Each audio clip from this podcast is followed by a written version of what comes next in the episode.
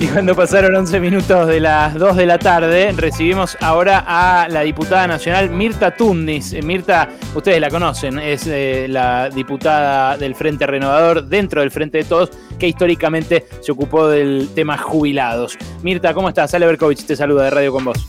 ¿Cómo estás, Ale? Bien, bien, por suerte bien. Bueno, muchas gracias por atendernos, Mirta. Eh, la verdad, anoche nos enteramos de la nueva fórmula jubilatoria eh, que va a proponer el oficialismo en el Congreso. Eh, y lo primero que, me sale ver, más allá de lo técnico que podamos discutir después, es eh, cuando una fórmula le empieza a convenir a los jubilados, la cambian por otra, parece, ¿no? No, si todos recuerdan, antes de, de que la decisión de cambiar este, la fórmula que se venía aplicando de 2008 a 2017 y que luego se sanciona dentro del gobierno de Macri, yo planteé que la, la fórmula que por la cual querían cambiar este no no era este beneficiosa para los jubilados. Más allá que cuando uno habla de inflación y decir bueno le vamos a dar en base a la inflación está todo bien. Primero principal que la inflación que eh, por la cual le daban aumento a los jubilados eran del año anterior, entonces venían corriendo detrás de la inflación.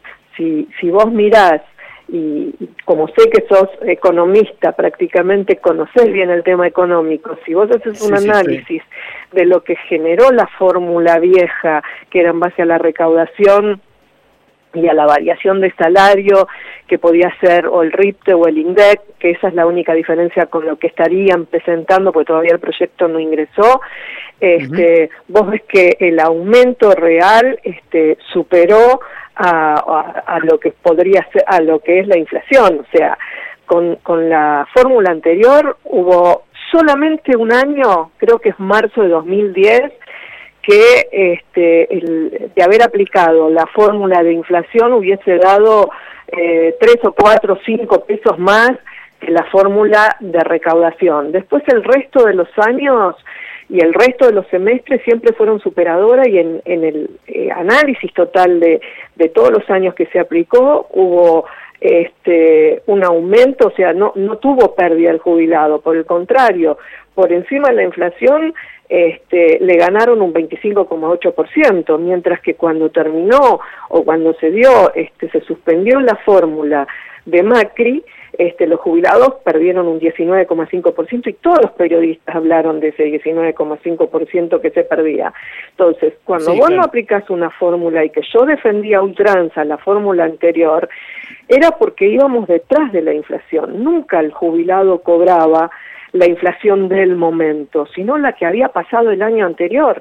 Nunca iban a llegar. Entonces, la verdad que este, yo no puedo decir que la, la fórmula de Macri era superadora. La fórmula de Macri, lo dije en su momento y lo seguiré diciendo, eh, no, no beneficiaba a los jubilados, que después por la ley de, emergencia de solidaridad social, de activación productiva, eh, este, frente a la emergencia pública que teníamos, las medidas que se tomaron, bueno, ahí podemos discrepar todos, este, si bien yo no... No, vos públicamente, vos públicamente eh, cuando congelaron la fórmula de movilidad y pasaron a dar aumentos por decreto, dijiste que no estabas de acuerdo, que no quedaba alternativa, pero que no estabas de acuerdo. No, no, no, yo no estaba de acuerdo porque obviamente entendía que este, había que aplicarle a todos los jubilados el mismo. Si vamos a la realidad, este, lo que se le dio a los jubilados en marzo este, fue superador a la inflación, porque no nos olvidemos que más, eh, primero y principal que le dieron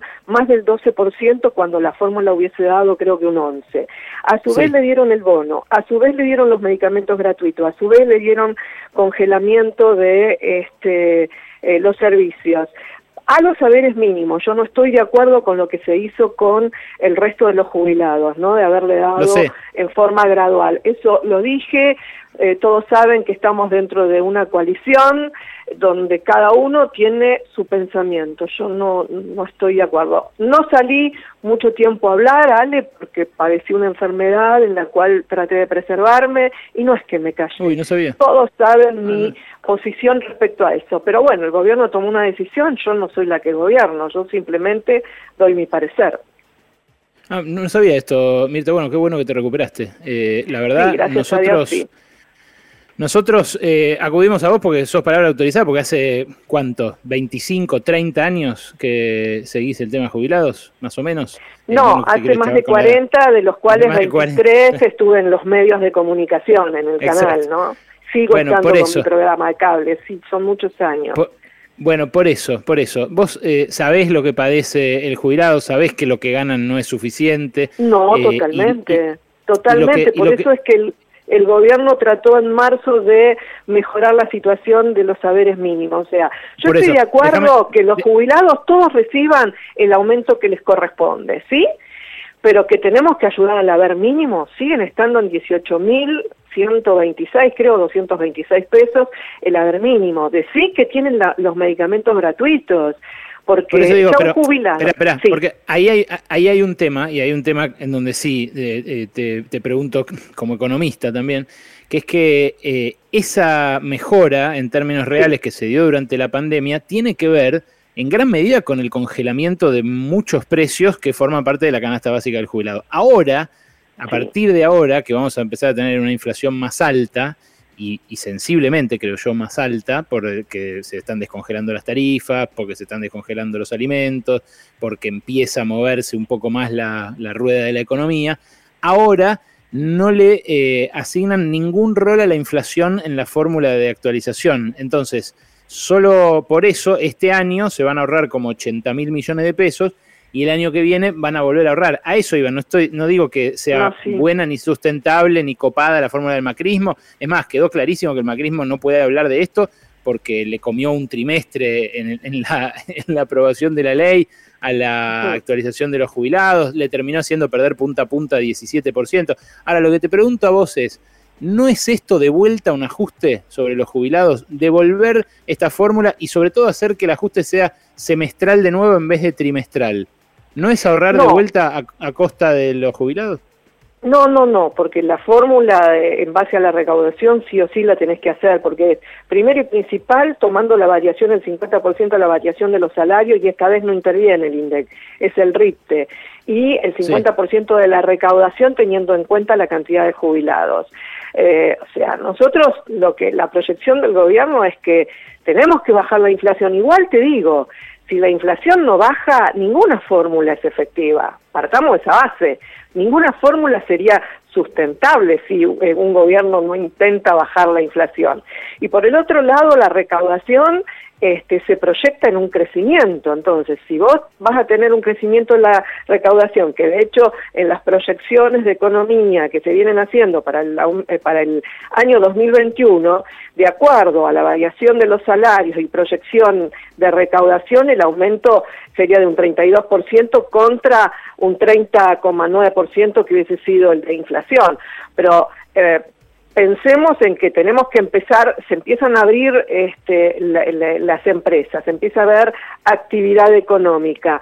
Eh, lo que este, tenemos que generar, que esto sí es importante, es que se haya trabajo genuino, haya trabajo este, formal, este, no trabajo informal ni en negro. O sea, es algo que todos los gobiernos han tenido problemas, en todos los gobiernos, y bueno, es lo que tenemos que combatir, en tanto y en cuanto tengamos trabajo formal, es parte de la recaudación, no es solamente la recaudación del IVA y de los impuestos, es la recaudación previsional.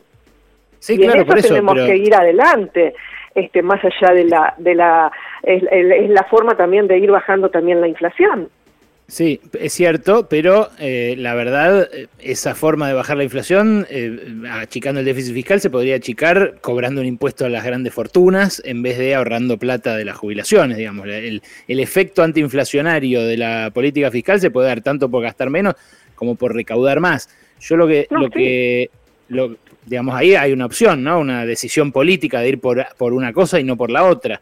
Eh, bueno, pero todos sabemos que el tema de cobrarles impuestos a los que más tienen, este, que era un impuesto solidario y demás, trajo muchas repercusiones. Y en verdad yo siempre digo que los que más pagan impuestos es el trabajador, porque al trabajador no le preguntan este, al trabajador directamente le, le, descuentan de su haber y de su sueldo, mientras que aquellos que ganan fortuna lo mandan a los paraísos fiscales y nadie pregunta, ni después se dan porque están en quiebra. Entonces, esas desigualdades que existen en, nuestro país y en muchos eh, países de Latinoamérica, en realidad las tenemos que ajustar. ¿Por qué dijiste trajo consecuencias? ¿A, qué te referís?